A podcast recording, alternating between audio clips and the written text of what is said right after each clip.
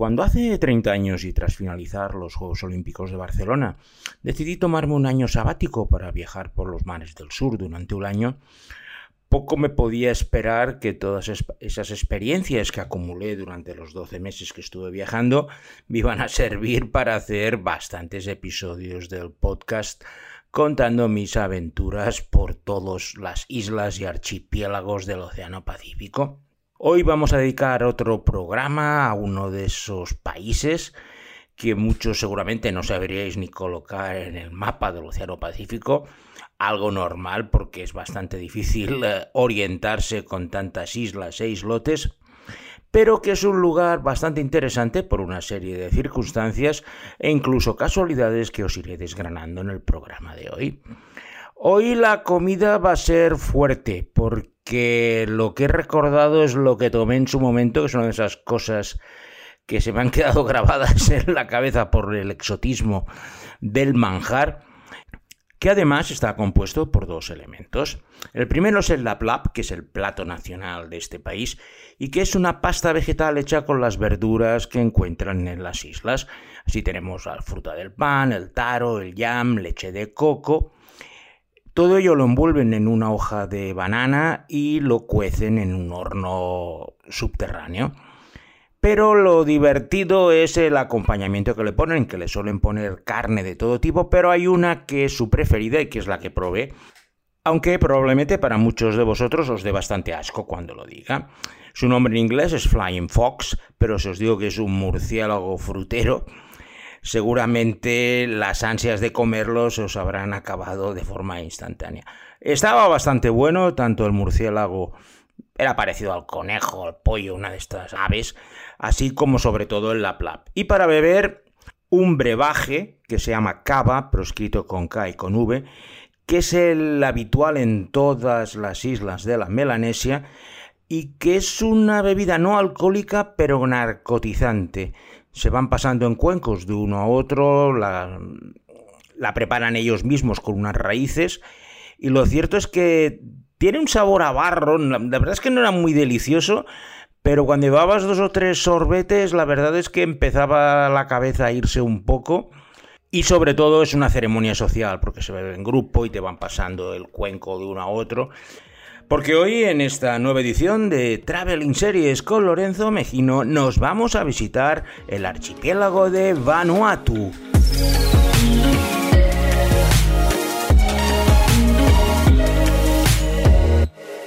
Vanuatu es un archipiélago bastante grande que se extiende a lo largo de 1.300 kilómetros en el centro del Océano Pacífico, con 63 islas, de las cuales pues casi todas están habitadas.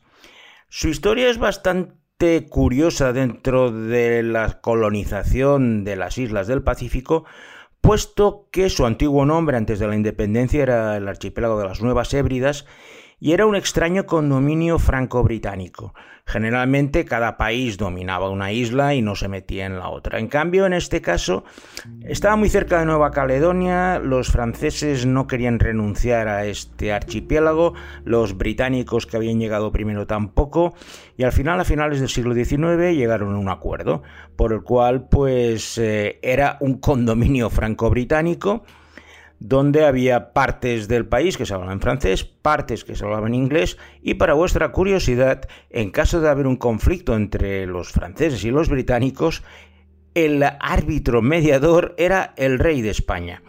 Era una constitución rara, estoy, estoy hablando tiempos de Alfonso XII, Alfonso XIII, y no me consta que tuviera que intervenir en ningún momento. Pero eso de nombrar un árbitro español para mediar en conflictos franco-británicos en un archipiélago del Pacífico no deja de ser eh, toda una curiosidad. Al ser un archipiélago muy disperso y con muchas islas, las comunicaciones entre ellas son bastante complicadas. Además son de naturaleza volcánica, con lo cual tampoco pueden hacer aeropuertos ni tienen dinero como para permitirse el transporte interinsular, por lo cual pues los barcos es la manera de transporte entre unas islas y otras. La isla principal donde se encuentra la capital se llama Efate y la capital es Port Vila. Es el centro administrativo de Vanuatu. Viven 300.000 personas en todo el archipiélago, por lo cual tampoco es que sea una, un país hiperpoblado, en especial porque creo que hay unas 45 islas que están habitadas, algunas de ellas pues mil, dos mil habitantes, y todas son muy diferentes entre ellas. En mi periplo por Vanuatu tuve la oportunidad de visitar cuatro islas, las principales o las que tenían puntos de interés para lo que yo quería ver, y no deja de ser una manera de tener una pequeña aproximación a lo que representa este gran archipiélago. El punto de entrada es Port Vila, una ciudad portuaria, como su nombre indica, bastante francesa en su forma de urbanizar. Estaba pasando por allí, parecía que estuviera pues, por una ciudad de la Costa Azul, con su corniche y todas estas cosas. Muy tranquila y reposada, y de la que os voy a contar una anécdota que me sucedió hace exactamente un mes. A principios de Semana Santa, y gracias a los buenos oficios de un gran amigo y eh, oyente del podcast, Pedro Uceda, fui invitado a la ciudad jirense de Úbeda a dar unas charlas sobre series africanas. El organizador de estas charlas, a través de la Fundación Casa África, era una persona del cuerpo diplomático, una exquisita persona que se llama Nicolás Berlanga, que ha sido embajador de España en bastantes países africanos. Comentando las historias me comentó que había sido embajador en Vanuatu y yo lo primero que le pregunté era cuándo había sido, había sido bastante después de mi viaje, estuve en el 93. Y la pregunta que le hice es, oye, ¿aún sigue el restaurante ese que está en la isla, en el puerto, tienes que coger un barquito para cenar? Y recuerdo su cara de sorpresa tan grande que se dirigió a sus hijos que eran adolescentes y que habían estado con él de pequeñitos en Vanuatu, diciéndoles, mira, Lorenzo conoce el restaurante Azure, aquel que íbamos siempre, que cogíamos el barco en el puerto, íbamos a cenar y luego volvíamos. Ese restaurante Azure, en un lugar donde no hay muchas cosas para divertirse ni para hacer, pues es el centro de todos los expatriados. Ahí es donde comí el laplap con el murciélago y también sale en la primera serie de Vanuatu de nuestra selección de hoy y que se llama Love Patrol. I don't know. Now you tell him. It'll stop his games. John came back home drunk last night. Love Patrol es un culebrón que está protagonizado por un detective llamado Mark que trabaja en la estación de policía en eh, en un centro urbano que no identifican, pero que se ve que es por Vila rápidamente. Mark quiere tener un hijo de forma desesperada con su mujer, pero acaba estando liado con Rita, una cantante en un bar. Dentro de su trabajo policial se ve envuelto con una banda de pandilleros locales que roban de la casa del pastor religioso local y la búsqueda de estos chicos muestran el otro lado del paraíso. Es una miniserie que se planteó desde el punto de vista educativo para mostrar a la juventud de Vanuatu y del resto de islas del Pacífico los problemas que tenía en 2007, que es cuando se empezó la serie, la propagación del SIDA entre la población más joven que iba creciendo a, pasos agigantados. Así pues, es una de estas historias. En África también hicieron una iniciativa llamada Shuga en varios países que van dirigidas a educar a la población joven sobre los peligros del SIDA y las formas que tienen además de prevenirlo.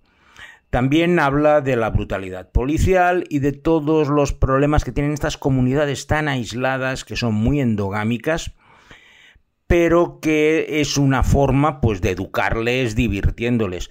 La serie tuvo ocho temporadas, duró 80 capítulos, algunos de ellos los podéis encontrar en YouTube y están eh, hablados en bislama, que es la lengua local, que es un criollo patois, mitad francés, mitad inglés, un poco como lo que hacen en Haití, pues algo parecido.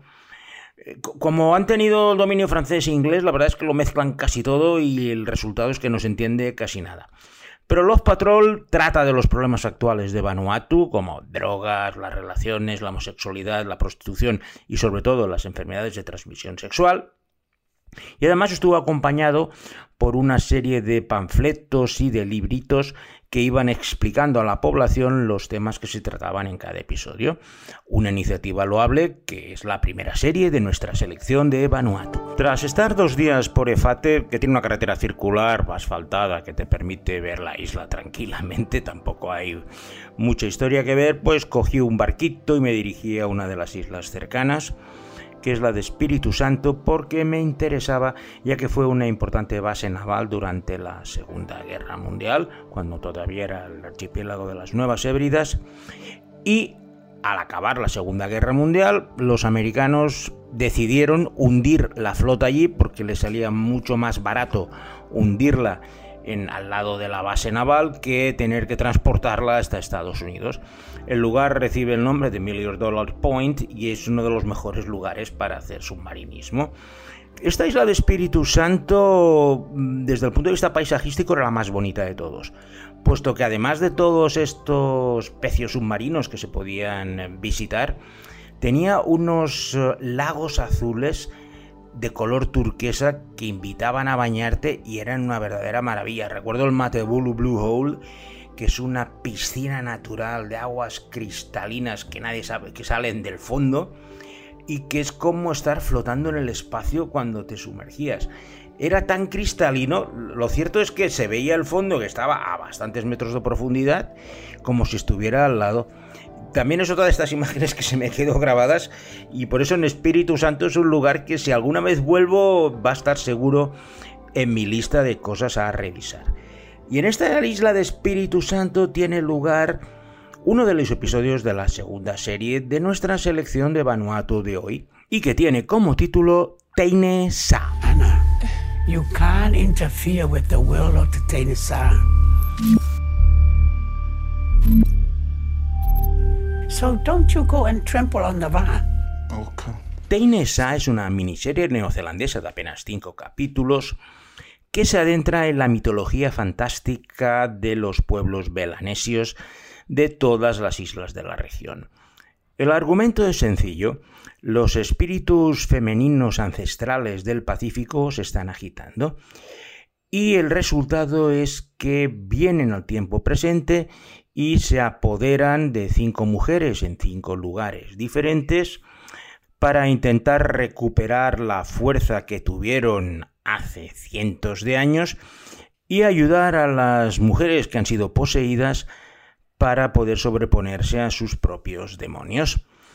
Son episodios autoconclusivos, cada uno sucede en una isla, la de Vanuatu sucede en la isla de Espíritu Santo, y son historias edificantes de cómo estos espíritus ancestrales pueden ayudar a estas mujeres a resolver sus problemas mundanos actuales.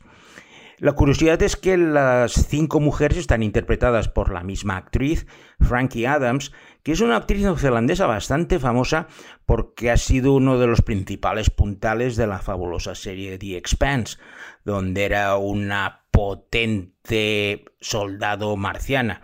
Seguramente diciéndos eso ya os daréis a la idea. Pues claro, Frankie Adams en cada uno de los cinco episodios interpreta a una mujer poseída por un espíritu diferente, lo que le permite lucirse en todo tipo de deidades y situaciones.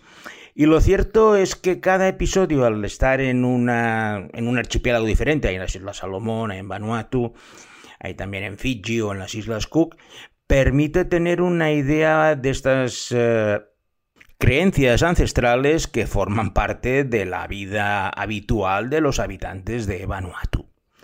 Tras hacer submarinismo y sumergirme en esos lagos cristalinos, mi siguiente parada fue la isla más famosa probablemente, Pentecostés, que es la que cuando os explique lo que hacen allí, pues sí que os va a venir a la memoria porque es una atracción turística a nivel mundial. Pentecostés es mundialmente conocida porque hacia los meses de abril, mayo, junio, los lugareños hacían un festival de la cosecha cuyo hito principal era la construcción de unas grandes estructuras a base de palos de bambú y sin ningún cálculo estructural, pero estructuras de 15, 20 metros de altura, a las cuales subían arriba de todo, se ponían una liana alrededor de los tobillos y se tiraban al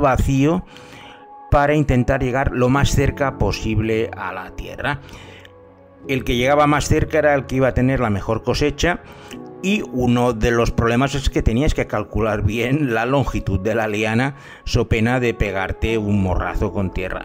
Yo recuerdo que estuve porque lo enganché en esa época y era realmente espectacular ver, pues bueno, ellos subían, se tomaban cava a litros, con lo cual iban también un poco narcotizados, cogían la liana que creían que les iba a tener la distancia ideal, subían a esta estructura de madera, ya digo, no, allí no me atreví a subir yo ni, ni con chalecos salvavidas ni con arnés. Y una vez arriba se ataban la liana, pegaban un grito y se tiraban al vacío. La derivación moderna de esto es lo que conocéis como bungee jumping, que fueron unos neozelandeses que estuvieron en esta isla de Pentecostés, vieron el... Eh, vieron la tradición y decidieron adaptarla a los tiempos modernos, pues bueno, con todas las medidas de seguridad, tanto a nivel de cuerdas elásticas como muchas historias, pero sí que es cierto que el nacimiento del bungee jumping es en Pentecostés. Ahora, por lo que me explicó Nicolás, se ha convertido pues en un atractivo turístico. Hay gente que llega directamente desde Australia o Nueva Zelanda para ver los saltos en una especie de estadio que han montado en Pentecostés pero la estructura de madera la siguen construyendo ellos mismos. Lo que pasa es que, bueno, ahora pues veréis TikToks, eh, Instagramers y de todo haciéndose fotos con los saltadores de Pentecostés. Y en esta isla de Pentecostés tiene lugar parte de la trama de la tercera serie de nuestra selección de Vanuatu de hoy. Es una serie francesa y que se llama Foudre, Rayo. Replie tes jambes. Quand vient l'orage. Ne marche pas à grandes Quand enjambées. vient l'orage. Évite la tension de pas. Quand vient l'orage. Sinon la foudre vient à toi. Mets-toi en boule, enroule-toi. Quand vient l'orage. Enroule-toi, isole-toi de tout, roule en Quand vient l'orage. Sinon la foudre vient sur toi. Foudre es una serie francesa que trata de la historia de Alex, un joven que en la metrópoli francesa se enamora de Alice.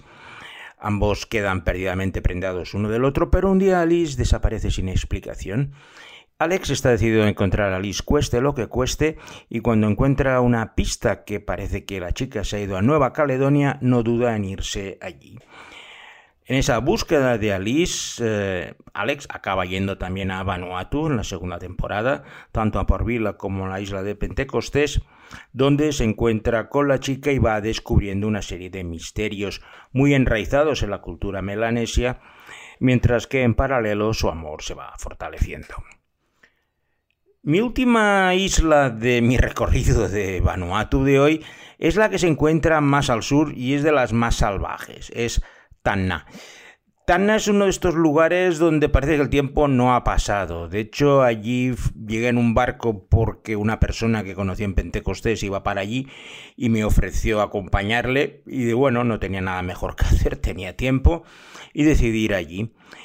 Y me sorprendió pues los cambios que había del resto de las ciudades de, Vanuatu a la naturaleza salvaje de Tanna, donde la gente pues aún va en taparrabos casi y con esas coronas de flores y faldas de flores, que es lo que os viene a la cabeza cuando estáis pensando en el Pacífico.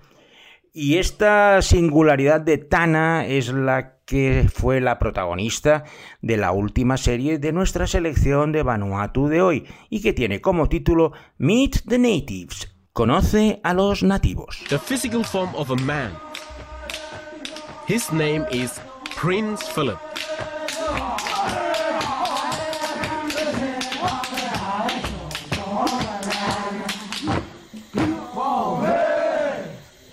Meet the Natives es un programa de documental ficción en el que un grupo de cinco lugareños de la isla de Tana son enviados a Gran Bretaña para ver el contraste entre sus creencias y lo que es el mundo moderno. Así pues, las cámaras van siguiendo a estas cinco personas que van ataviadas con el traje típico a pecho descubierto y las faldas de flores que llegan pues a Londres y a diferentes lugares de Inglaterra y van paseando por la diferentes lugares abriendo los ojos como platos por todas las cosas que están viendo por allí. Juegan mucho con los contrastes. Es más documental que ficción, aunque se nota que está todo bastante preparado para que ellos vayan a lugares buscando pues tanto su sorpresa al ver las modernidades de Gran Bretaña como el estupor de los propios ingleses al ver esa, banda de nativos pulular por su zona. Tuvo bastante éxito, tanto es así que hicieron una segunda, una secuela donde otro grupo de nativos de Tana los enviaron a los Estados Unidos, que se llama Meet the Natives USA, y no dejaba de ser una manera de conocer las costumbres de Tana a través del reflejo que veían en otros países. Lo podéis encontrar en YouTube. Son tres capítulos la serie inglesa y apenas seis la americana. Y es de los mejores documentos para conocer cómo es la vida en esta isla tan perdida de Tana.